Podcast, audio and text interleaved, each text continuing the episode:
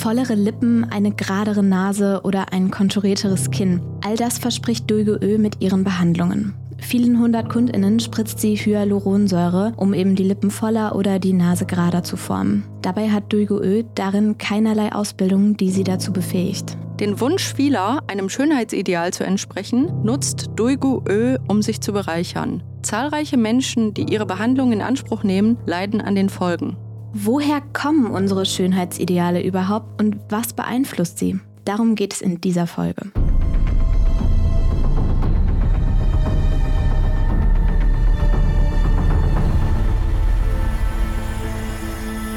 Hi und herzlich willkommen zu der Fall, dem Kriminalpodcast von Funk. Der Fall gibt es ja auch bei YouTube und hier im Podcast sprechen wir immer über die Psychologie hinter den Fällen. Ich bin Sarah Koldehoff und wie immer spreche ich heute mit der Kriminalpsychologin Lydia Benecke. Hi Lydia. Hallo Sarah. Vielleicht habt ihr die aktuelle Folge von der Fall auf YouTube schon gesehen. Da geht es um Schönheitseingriffe, die eigentlich so niemals hätten stattfinden dürfen.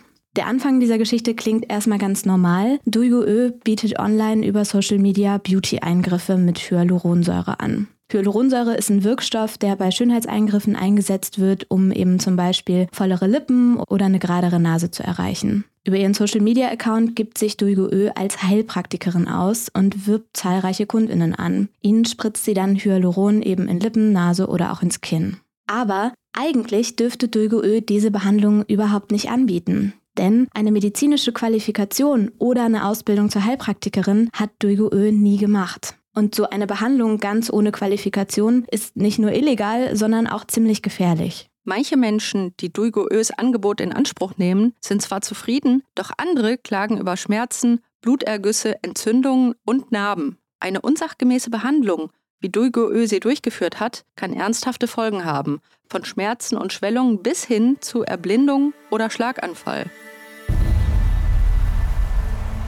Dieser Fall berührt ja das wirklich riesige Feld der Schönheit und von Schönheitseingriffen und was überhaupt schön ist. Und all diese Themen wollen wir uns heute mal genauer angucken. In dieser Folge geht es deshalb um das größere Thema Schönheit. Das ist jetzt zwar ein riesiges Forschungsfeld, ist es aber vorab einmal gar nicht so einfach, zu dem Thema jemanden zum Interviewen zu finden. Und deswegen haben Lydia und ich uns in dieses größere Themenfeld für die Folge mal ein bisschen reingearbeitet. Ich fand es ja sehr hilfreich, dass du dich durchaus schon mal mit Ästhetik beschäftigt hast, aber in einem ganz anderen Bereich. Ja, genau. Ich habe mhm. in meinem Bachelor im Bereich der sogenannten empirischen Ästhetik gearbeitet. Also da geht es schon auch um die Erforschung von Schönheit, mhm. aber ich habe da eher in Richtung Kunst. Also wie nehmen wir Gemälde oder Fotografie oder sowas halt wahr. Also Fotografie im Sinne von der, die in Museen hängt, jetzt nicht der, die wir so auf Social Media sehen. Okay. Und dementsprechend finde ich auch sehr spannend, dass wir jetzt doch einige Informationen haben, welche Forschungsergebnisse es schon gibt zu der Frage, wie eigentlich unsere Wahrnehmung von Schönheit so aussieht und was wir dazu schon wissen.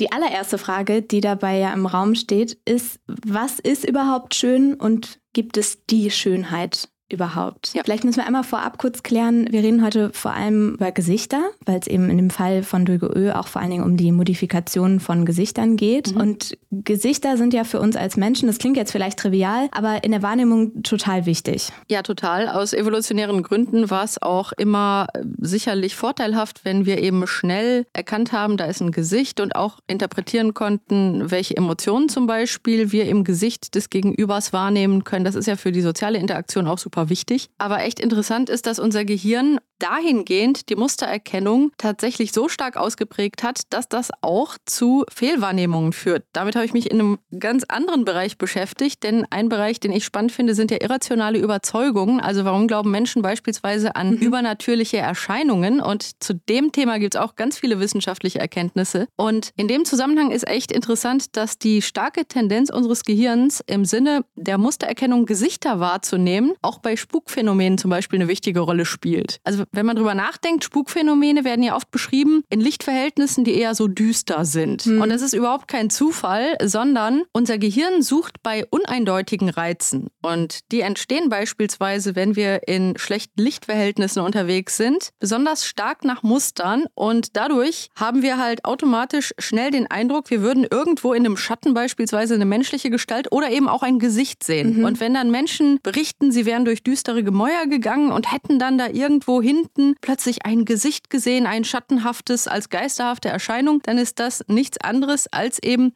dieser Mechanismus, dass unser Gehirn bei diesen uneindeutigen Reizen durch die schlechten Lichtverhältnisse anfängt, Gesichter plötzlich zu konstruieren, die aber gar nicht vorhanden sind. Das kennt man bestimmt auch. Also so, ich weiß noch, dass ich früher immer im Auto saß und bei den Autos, die uns entgegenkamen, immer gedacht habe, oh, das Auto hat ein freundliches Gesicht oder das Auto hat irgendwie ein böses Gesicht gerade. Genau das ist halt das Tolle, dass unser Gehirn so stark auf die Mustererkennung auch ganz besonders von Gesichtern eben ausgerichtet ist, dass wir ganz viele Gesichter wahrnehmen. Und ein ganz bekanntes historisches Beispiel ist das Marsgesicht, wie es genannt wurde. Da hat man also ein Foto 1976 von der Marsoberfläche gemacht und auf einmal dachten die Leute so, oh mein Gott, da ist ein Gesicht, da lebten vielleicht mal irgendwie Menschen oder Lebewesen, die auch Gesichter hatten und man wollte uns damit was sagen und dann stellt sich raus, mhm. nee, das Foto war einfach nur total unscharf und unser Gehirn sieht jetzt in diesem unscharfen Bild ein Gesicht, da ist aber gar kein Gesicht. Witzig. Aber ich finde, das verdeutlicht irgendwie so voll gut, wie krass es in uns ja reinprogrammiert ist, Gesichter zu erkennen und zu verarbeiten. Also wie stark das evolutionär in uns angelegt ist, so den Fokus eben auf Gesichter zu haben. Mhm. Und es gibt sogar so eine Region im Gehirn, die explizit anspringt, wenn man Leuten Gesichter zeigt. Also das ist wirklich ein wahnsinnig wichtiger Stimulus für uns. Sagt uns jetzt aber noch nichts darüber, was wir als schön empfinden, weil schon ja noch die Frage offen ist, gut, Gesichter für uns wahnsinnig wichtig zur Erkennung von Emotionen, aber was empfinden wir als schön und gibt es die Schönheit oder liegt sie halt sprichwörtlich im Auge des Betrachters? Und das hat man natürlich untersucht. Entsprechend ist zum Beispiel auch interessant, dass man mal versucht hat, einfach Gesichter auf Bildschirmen darzustellen, die dann möglichst vergleichbar aussehen sollten. Also die sollten jetzt keine spezielle Frisur haben, die einen irgendwie ablenkt und die sollten auch neutralen Gesichtsausdruck haben und kein Make-up tragen. Mhm. Und dann hat man halt geschaut, welche Gesichter werden denn als wie attraktiv wahrgenommen. Ja, und da findet man tatsächlich eine relativ hohe Übereinstimmung. Also das würde ja jetzt eher gegen dieses Sprichwort sprechen, dass die Schönheit nur im Auge des Betrachters oder der Betrachterin liegt. Denn es gibt durchaus einige Merkmale, die, wenn man sich verschiedene Personengruppen anguckt oder auch verschiedene Kulturen, die übergreifend von diesen ganzen Gruppen als schön wahrgenommen werden. Und das sind zum Beispiel Durchschnittlichkeit und Symmetrie. Mhm. Ich finde Durchschnittlichkeit immer ganz interessant, weil eigentlich, wenn man jetzt sagt, keine Ahnung, wie äh, sieht die und die Person aus? Ja, relativ durchschnittlich. Dann ist es ja jetzt nichts, wo man sagen würde, ah, wow, das muss bestimmt wahnsinnig attraktiv sein. Trotzdem ist Durchschnittlichkeit was, was von uns prinzipiell als schön empfunden wird. Mhm. Allerdings ist es jetzt so, die Leute, die wir als besonders schön empfinden, also die, wo wir wirklich sagen, wow, mhm. ähm, das sind häufig die, die so kleine Abweichungen von dem durchschnittlichen Schönheitsideal haben. Also die eben nicht ganz genau das Durchschnittsgesicht sind, was wir eben gut verarbeiten können und so und was uns uns bekannt vorkommt und vermutlich deshalb auch irgendwie sympathisch, sondern das sind dann Leute, die zum Beispiel wie Marilyn Monroe irgendwie so einen kleinen Schönheitsfleck haben oder so. Und das wird ja häufig dann auch gezielt eingesetzt, dass man sich zum Beispiel den Schönheitsfleck dann extra ins Gesicht macht, um vielleicht nochmal so einen interessanteren Marker dann zu haben, der eben als besonders schön empfunden wird. Und die Vorliebe für als besonders schön wahrgenommene Gesichter, die finden wir ja auch schon bei sogar sehr jungen Kindern. Da hat man halt geschaut, wo schauen die besonders lange hin, also auch ganz kleine Kinder. Und die schauen halt auch länger in Gesichter, die klassischerweise als schön definiert werden. Das ist zumindest dann ein Hinweis darauf, dass bestimmte Schönheitsmarker irgendwie in uns ja, evolutionär verankert sind oder dass wir irgendwie eine Vorliebe als Menschen für solche Sachen wie eben Symmetrie oder Durchschnittlichkeit dann eben mitbringen. Es gibt noch so ein paar andere Sachen, die interkulturell als attraktiv angesehen werden, wie zum Beispiel halt Jugend oder eben damit verbunden auch Fruchtbarkeitssymbole so im Aussehen. Und das macht ja auch wieder evolutionär Sinn, weil wenn eine Person als sehr fruchtbar im Äußerlichen erstmal wahrgenommen wird, dann könnte diese Person mit unseren eigenen Genen zusammen unsere Gene in die nächste Generation bringen und weil Fruchtbarkeit so wichtig dafür ist, dass wir unsere Gene weitertragen, so die These, sind dann Menschen, die als besonders äh, fruchtbar und äh, jung und entsprechend noch sehr gut für die Fortpflanzung äh, sozusagen automatisiert wahrgenommen werden, dann besonders attraktiv. Das sind ja jetzt alles relativ allgemeine Merkmale, über die wir hier sprechen, also sowas wie Symmetrie oder Jugend oder sowas. Dazu, zu diesen Vorlieben, die irgendwie in uns verankert sind, kommt natürlich noch die ganze gesellschaftliche Komponente. Also wie entwickeln sich in der Gesellschaft, in der wir leben, Schönheitsideale überhaupt? Und da kann man ja wirklich, wenn man mal zurückguckt, sehen, das Schönheitsideal gibt es so überhaupt gar nicht. Also da hat sich ja wahnsinnig viel getan. Genau, also der Klassiker ist natürlich, dass es eine Zeit gab, als es total in war, sehr blass auszusehen, weil das als nobel angesehen wurde nach der Logik, wenn eine Person sehr wohlhabend ist, dann muss die nicht irgendwie draußen arbeiten und bleibt schön blass, weil sie es sich leisten kann, mhm. in einem schattigen Raum einfach ihre Zeit zu verbringen. Und da war das natürlich dann so ein Statussymbol. Und später wurde das komplett umgedreht und auf einmal mhm. war es ein Statussymbol, sich leisten können, in Urlaub zu fahren. Das wurde verbunden mit sich sonnen und auf einmal war dann plötzlich gebräunt sein ein Statussymbol. Ja, ich finde es voll interessant, dass diese Schönheitsideale, die so gesellschaftlich geprägt sind, dass es irgendwie immer so, ja, so Distinktionsmerkmale sind, also so Merkmale, um sich von anderen Leuten dann abzuheben oder eben so sozialen Status zu kommunizieren und rüberzubringen. Es ist ja heute auch so, also wenn ich jetzt zum Beispiel vielleicht, weiß ich nicht, besonders reine Haut habe oder so oder einen besonderen Glow im Gesicht, dann kann es daher kommen, dass ich mir besondere Gesichtsbehandlungen leisten kann. Also das ist wirklich immer sehr stark damit verknüpft, wie die Gesellschaft aussieht, in der man gerade lebt. Da ist es nur leider natürlich auch so, dass die negativen Folgen, die man zu erwarten hat, wenn man abweicht von so einem gesellschaftlichen Schönheitsideal, auch von der Gesellschaft abhängen, in der man lebt und dadurch in unserer auch Frauen und Männer unterschiedlich treffen. Das ist was, was bei diesem Thema Schönheit sich immer wieder durchzieht und worüber wir heute bestimmt auch noch mal an der einen oder anderen Stelle zu sprechen kommen. Die Sache mit dem Status bezogen auf materiellen Status ist ja auch wieder durchaus in einem evolutionären Kontext zu sehen, weil beispielsweise die Sache mit Blässe oder gebräunt sein ja auch wieder dann zusammenhängen damit, was kann sich eine Person finanziell leisten. Und materielle Ressourcen sind aus evolutionärer Sicht auch ein Vorteil, weil eine Person, die natürlich über solche verfügt, dann sich auch eher leisten kann, ihre Gene in Form der Nachkommenschaft dann auch möglichst in die nächste Generation zu bringen. Und so hängt das alles auch irgendwie letztendlich häufig mit diesem Vorteil in der Fortpflanzung aus evolutionärer Sicht zusammen. Es klingt jetzt, worüber wir so reden, vielleicht alles ein bisschen oberflächlich mit Schönheit und wie kommen wir rüber und so. Aber es ist tatsächlich total interessant, sich das mal anzuschauen, weil Schönheit auch, und das zeigt auch die Forschung, die psychologische, eine Art von Währung im sozialen Kontext ist. Das macht durchaus einen messbaren Unterschied in verschiedenen sozialen Situationen. Ein ganz überraschendes Finding fand ich, dass Schönheit gar nicht so stark mit dem Selbstwertgefühl häufig zusammenhängt. Da gibt es nur einen relativ kleinen Zusammenhang, würde man ja vielleicht auch eigentlich anders einschätzen setzen, sondern dieser Vorteil, einem Schönheitsideal zu entsprechen, der zeigt sich dann eher so im gesellschaftlichen Miteinander. In der Psychologie kennen wir den sogenannten Halo-Effekt, wobei das Wort Halo englisch ist und Heiligenschein bedeutet.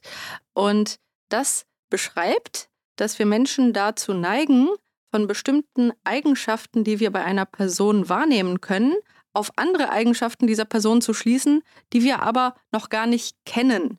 Und bezogen auf Schönheit könnte man sich das so vorstellen, dass wir, wenn wir Menschen sehen, die attraktiv sind, dass wir dann eher automatisch davon ausgehen, dass die zum Beispiel auch nett sind und dass die auch klug sind und dass wir die halt aus vielen mhm. Gründen sympathisch finden, weil wir denen automatisch Eigenschaften zuschreiben aufgrund des Merkmals Schönheit, die die aber überhaupt nicht aufweisen müssen. Aber wir neigen dazu zu glauben, dass die diese Eigenschaften aufweisen würden und auch ihre Handlungen entsprechend zu interpretieren. Ja, wir halten die dann zum Beispiel auch für moralischer oder so, also wirklich denken, das seien jetzt bessere Menschen. Mhm. Ich finde es ganz interessant, weil das ja so ein ähm, Mittel ist, was zum zum Beispiel in Kinderfilmen total häufig eingesetzt wird, dass dann eben der Held oder die Heldin ähm, so einem Schönheitsideal entspricht und der Antagonist oder die Antagonistin ja. eben überhaupt gar nicht. Also so die böse Hexe zum Beispiel, die dann nicht jugendlich aussieht und deren Gesicht dann nicht symmetrisch ist oder sowas.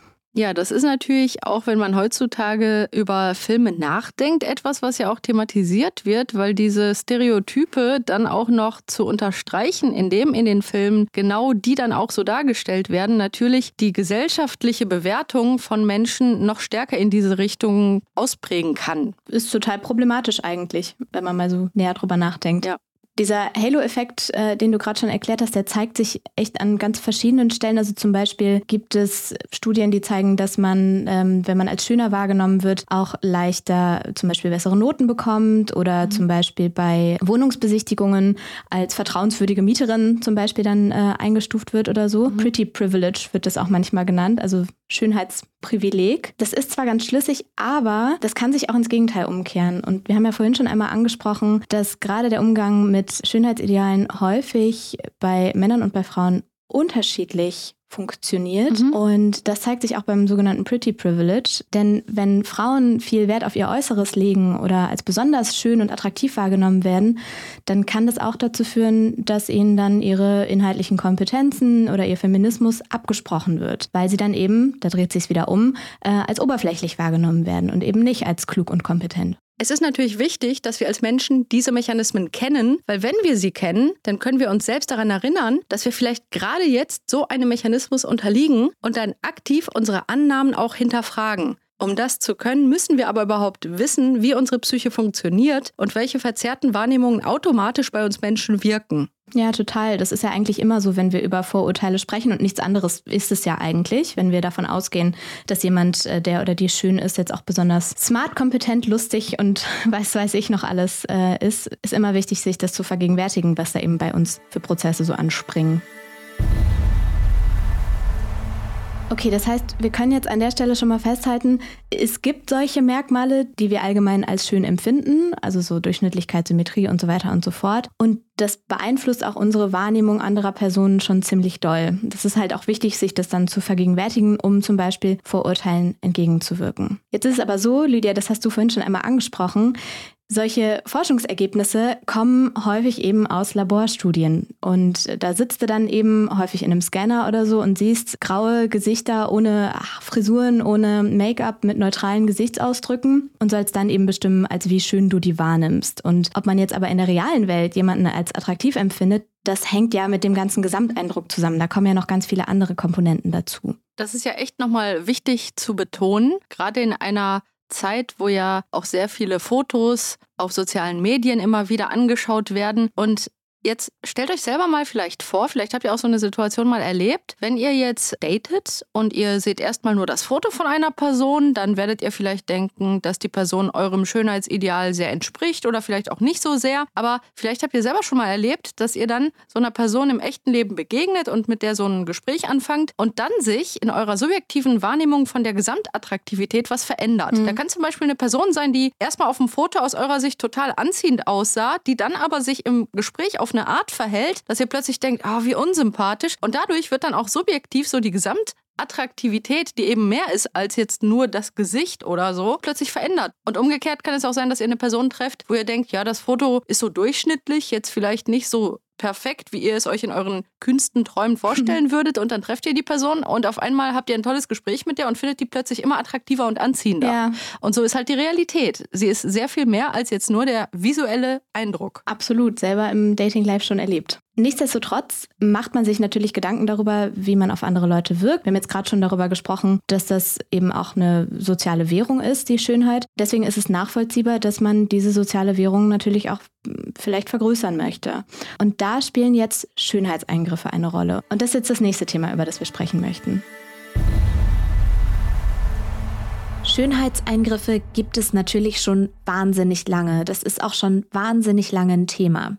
Es ist aber statistisch gesehen so, wenn man jetzt mal auf die Zahlen guckt, dass in letzter Zeit die Anzahl von Eingriffen durchaus zunimmt, sowohl in Deutschland als auch international. Vor allem ist es so, wenn es um minimalinvasive Eingriffe geht. Minimalinvasiv heißt, da wird jetzt nicht mit dem Skalpell das Gesicht aufgeschnitten, sondern zum Beispiel Botox oder Filler oder eben Hyaluronsäure gespritzt, wie bei dem Fall, über den wir heute sprechen. Jetzt ist einmal ganz wichtig, uns geht es nicht darum, Schönheitseingriffe zu beurteilen oder zu verurteilen. Es ist ein super komplexes Thema, sondern uns geht es darum zu verstehen, wie unsere Schönheitsideale entstehen und wie Fotobearbeitung und eben solche Eingriffe unsere Wahrnehmung verändern. Und da ist natürlich ein großer Punkt das Thema Social Media. Also mit welchen Reizen sind wir tagtäglich? Die meisten von uns werden in irgendeiner Form auf Social Media unterwegs sein. Womit sind wir eigentlich so tagtäglich konfrontiert? Mit welchen Schönheitsbildern? Und da ist es wichtig, sich klarzumachen, dass unser Gehirn nicht zwischen echten und digitalen Gesichtern unterscheidet. Wir wissen zwar auf der rationalen Ebene, dass online gepostete Bilder bearbeitet sein können und es auch häufig sind, aber unser Gehirn ist echt schlecht darin, zwischen digitaler und analoger Welt zu unterscheiden. Ja, und die Forschung hat wirklich auch gezeigt, dass bearbeitete Bilder in unserem Social-Media-Konsum eine riesige Rolle spielen. Also es gibt eine Studie aus Großbritannien und da gaben 90 Prozent der befragten Frauen und nicht-binären Personen an, ihre Fotos vor dem Posten in irgendeiner Form zu bearbeiten. Und es gibt auch einen Zusammenhang zwischen dem Bearbeitungsgrad der eigenen Fotos und wie unzufrieden man mit seinem eigenen Gesicht ist. Das muss man jetzt mit ein bisschen Vorsicht interpretieren, weil da nicht klar ist, werde ich dadurch unzufriedener, meine Fotos zu bearbeiten oder bearbeite ich halt meine Fotos vielleicht eher, wenn ich eh schon unzufrieden mit meinem Gesicht bin. Also das ist nicht so ganz klar. Aber was auf jeden Fall klar ist, ist, dass Social Media eine Rolle darin spielt, wie sich unsere Schönheitsideale formen. Denn unser Gehirn funktioniert so, dass wir Gesichter, wenn wir sie im echten Leben wahrnehmen, mit so einer Idealvorstellung davon abgleichen, wie jetzt ein Gesicht am besten auszusehen hat. Und Beautyfilter und Bearbeitung auf Social Media tragen dazu bei, dass dieses Ideal, womit ich jetzt Gesichter abgleiche, nicht nur aus echten Gesichtern gebildet wird, die ich zum Beispiel im Supermarkt sehe oder wenn ich in die Uni gehe, sondern eben auch aus Fotos von Gesichtern. Du hast gerade schon gesagt, wir können es wahnsinnig schwer unterscheiden, online und Realität.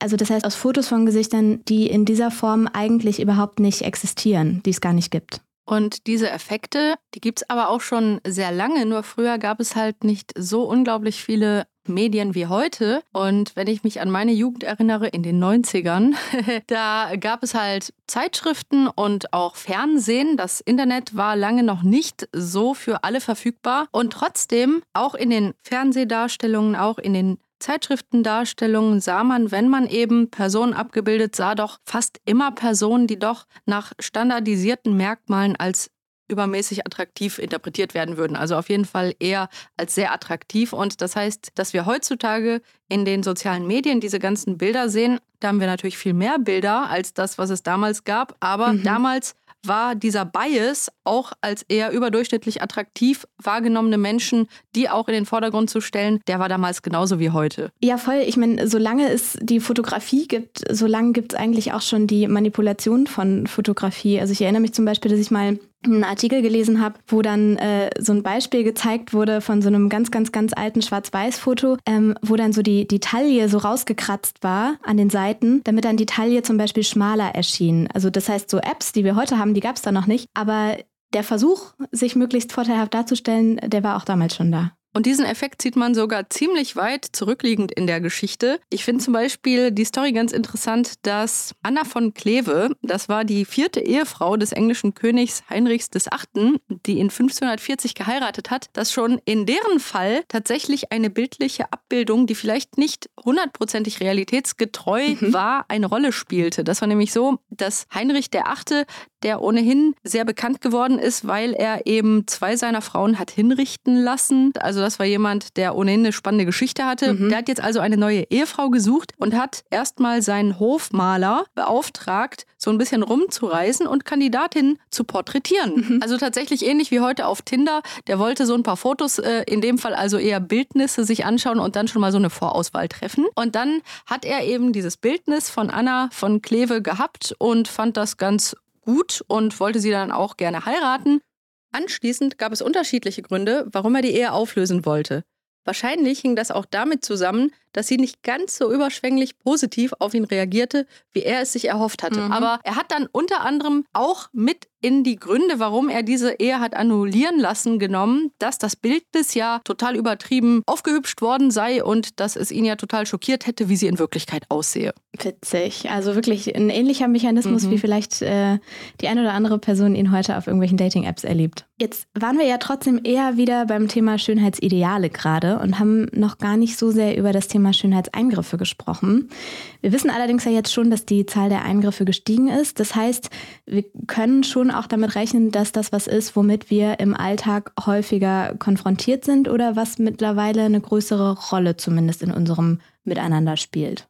Wir wissen halt noch nicht genau, woran es liegt, dass entsprechende Eingriffe zunehmen. Und wahrscheinlich wie bei vielen Dingen, was Menschen angeht, wird es nicht nur einen Faktor geben, sondern wahrscheinlich unterschiedliche Faktoren, die auch in Wechselwirkungen zueinander stehen. Aber als mögliche Faktoren werden natürlich genannt einerseits, dass solche Eingriffe auch verfügbarer werden, weil sie auch günstiger geworden sind in den letzten Jahren und Jahrzehnten. Mhm. Und andererseits natürlich auch, dass entsprechend mehr über sie gesprochen wird, dass man vielleicht auch eher Leute kennenlernt als vor 20 Jahren, die sagen, dass sie gelegentlich irgendwelche Schönheitseingriffe machen lassen. Und dann natürlich auch die Effekte der Vorbilder, die ganze Zeit auf sozialen Medien Fotos sich anschauen und irgendwelche Trends beobachten, kann natürlich auch beeinflussen, ob man sich tendenziell tendenziell vielleicht entscheiden möchte, so etwas dann auch zu machen. Es gibt wirklich auch Daten, die nahelegen, dass wenn wir mehr gespritzte oder operierte Gesichter auf Social Media oder halt sogar im eigenen Umfeld sehen, dass dann auch die eigene Hemmschwelle sinkt. Das ist natürlich besonders doll, wenn es so im eigenen Freundeskreis stattfindet oder so.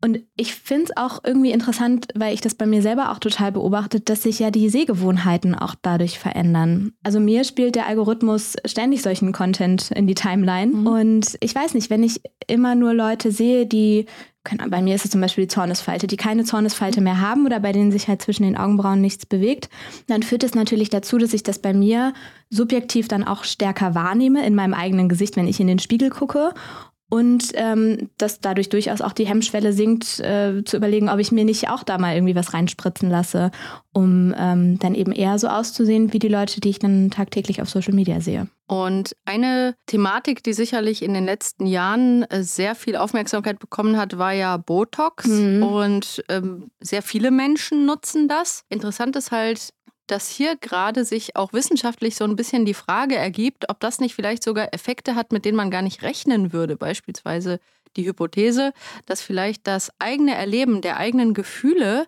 beeinflusst werden könnte durch eben Botox, also die entsprechende Lähmung von Muskulatur, die normalerweise ja aktiv wird, wenn wir eben bestimmte Emotionen haben und die sich dann ja auch ja. in unserem Gesicht auch widerspiegeln. Und da weiß man noch nicht genau, ob das so ist und wenn ja, wie stark der Effekt sein könnte. Aber wäre auf jeden Fall spannend, weil über sowas denkt man ja kaum nach, wahrscheinlich auch gar nicht, wenn man sich vielleicht entscheidet, sowas zu machen. Ja, total. Also ich denke dann ja eher daran, wie meine Zornesfalte jetzt im Spiegel aussieht oder auf Fotos oder so mhm. und äh, nicht so sehr, ob sich dann wirklich auch mein Erleben von äh, Zorn oder auch von anderen Emotionen, die jetzt mit meiner Augenbrauenmuskulatur verbunden sind, äh, dann möglicherweise dadurch verändern könnte. Mhm. Zur Wahrheit gehört ja auch, dass sich ähnlich wie jetzt zum Beispiel in der Mode auch beim Thema Schönheitseingriffe durchaus so Trends verändern können. Also ich weiß noch, dass es dieses Jahr total der Trend war, sich das Wangenfett ähm, entfernen zu lassen.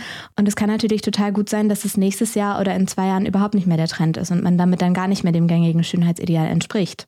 Bezogen auf Trends würde ich empfehlen, dass ihr euch einfach die Frage stellt, ob wenn ihr euch jetzt irgendeinem Trend, sei es bezogen auf die Frisur oder auf eben vielleicht sogar irgendwelche Eingriffe, unterzieht, ob ihr, wenn der Trend nächstes Jahr vorbei ist, dann immer noch damit zufrieden wärt. Und wirklich sich die Frage stellen, finde ich das an mir schön oder mache ich das, weil ich eben konform mit den anderen jetzt als besonders trendig wahrgenommen werden will. Und das kann natürlich helfen, so eine Entscheidung dann erstmal auch möglichst rational abzuwägen. Es gibt jetzt aber ja auf Social Media nicht nur Trends, die darauf abzielen, was am eigenen Äußeren zu verändern, sondern es gibt ja auch Trends, die eher so darauf gehen, den eigenen Körper und das eigene Gesicht zu akzeptieren, so wie man ist. Also so Stichwort Body Positivity. Also das ist eine Entwicklung, die irgendwie im Moment parallel zu diesem Trend von Schönheitseingriffen auch total präsent ist auf Social Media. Und das ist eigentlich auch was, das zeigt sich, wenn man in die Forschung guckt, was einen total großen Einfluss auf uns haben kann. Also es gibt Studien, bei denen Leute damit konfrontiert wurden, ah, guck mal, so sah ein Bild vorher aus und so sieht es dann aus, wenn es bearbeitet auf Social Media ist. Und da konnte man eben zeigen, dass das einen total positiven Effekt auf die Zufriedenheit mit dem eigenen Aussehen haben kann, wenn man eben sieht, hey, das ist nicht unbedingt die Realität. Und wenn ich die Person auf der Straße sehen würde, dann hätte sie vielleicht nicht perfekt glatte Haut, total volle Lippen, schmale Nase und so weiter. Und weil wir eben wissen, dass dieser Abgleich mit der Realität, wie sie wirklich aussieht, durchaus wissenschaftlich nachvollziehbaren Effekt hat, ist auch durchaus die Debatte ganz nachvollziehbar, ob man vielleicht Fotos, die entsprechend bearbeitet wurden, auch kennzeichnen sollte. Vielleicht auch so eine Kennzeichnungspflicht einführen, damit Menschen eben, wenn sie sich dann die ganze Zeit so Fotos anschauen, zumindest mitbekommen, okay, die sind jetzt hier eben verändert und bearbeitet. Das ist jetzt aber wirklich nicht die Realität, um das nochmal ganz klar auch an dem Foto direkt erkennen zu können und sich nochmal klar zu machen. Das finde ich auch eine interessante Debatte, wenn es darum geht, Schönheitseingriffe offenzulegen. Also offenzulegen, was man an sich hat machen lassen. Weil einerseits wissen wir jetzt, dass es dazu führen kann, dass vielleicht bei anderen Leuten auch die Hemmschwelle dafür sinkt. Andererseits liegt es natürlich irgendwie auch offen, welche Maßnahmen man dafür dann ergriffen hat. Ich fand es irgendwie jetzt nochmal richtig eindrücklich, wie sehr sich so Schönheitsnormen tatsächlich durch unser Miteinander ziehen und wie wichtig es eigentlich auch ist, sich das immer wieder zu vergegenwärtigen, um dann eben Vorurteilen oder sogar Diskriminierung entgegenzuwirken. Und die zweite Sache, die mir richtig im Kopf geblieben ist, ist, wie ambivalent die Rolle von Social Media in diesem Schönheitsgefüge ist. Das fand ich irgendwie jetzt nochmal richtig krass. Ja, also im Gesamtbild finde ich nochmal wichtig, dass unterschiedliche psychologische Mechanismen eine Rolle spielen bei unserer Wahrnehmung von Attraktivität, sei es bezogen auf uns selbst oder auf andere Menschen. Und vielleicht hilft es uns ja zu verstehen, was da alles auch mit eine Rolle spielt und letztendlich dann aber auch recht rational damit umzugehen, wenn wir Entscheidungen treffen und zu überlegen, auf welcher Grundlage wir eigentlich Entscheidungen treffen. Und das kann ja schon mal helfen, wenn wir da die Mechanismen eben kennen. Gestartet sind wir in die heutige Folge ja mit dem Fall von Duigo Ö, die vielen Personen ohne Lizenz Hyaluron gespritzt hat, zum Teil mit schlimmen und sehr schmerzhaften Folgen. 2019 wird Duigo Ö wegen gefährlicher Körperverletzung in 33 Fällen, Betrug, Steuerhinterziehung und unerlaubter Ausführung der Heilkunde zu zwei Jahren und acht Monaten Haft verurteilt. Und so endet der letzte Fall unserer ersten Staffel. Wir haben jetzt tatsächlich schon ein Jahr lang diesen Der Fall-Podcast zusammen machen dürfen und deshalb machen wir jetzt eine kleine Pause. Ja. Aber im Februar sind wir schon wieder da und starten mit euch gemeinsam in die nächste Staffel. Mir hat diese erste Staffel wahnsinnig viel Spaß gemacht. Ich fand es total interessant und freue mich mega auf die nächste Staffel. Falls ihr dafür Vorschläge habt, welche Fälle wir besprechen könnten, dann schreibt uns das total gerne. Entweder bei Spotify direkt unter der Folge oder per Mail. Das war ein Podcast von Funk, von ARD und ZDF. Wenn euch unser Podcast gefällt, dann lasst uns doch gerne eine Bewertung da und abonniert den Kanal, um keine Folge mehr zu verpassen. Darüber freuen wir uns sehr. Auf dem Der Fall YouTube-Kanal findet ihr außerdem noch weitere Folgen aus der Reihe Der Fall. Falls ihr Fragen habt, findet ihr da auch den Community-Tab, unter dem ihr uns erreicht. Oder ihr schreibt uns eine Mail unter derfall.funk.net. Für heute und für diese Staffel war es das. Ähm, ich fand es irgendwie ganz schön, jetzt zum Abschluss heute mal über ein Thema zu sprechen, wo wir uns beide äh, ja nochmal ganz von vorne reinfuchsen mussten. Genau, ich denke, wir haben eine Menge auch nochmal gelernt. Dann bis zum nächsten Mal und bis zur nächsten Staffel. Tschüss. Bis dann. Ciao.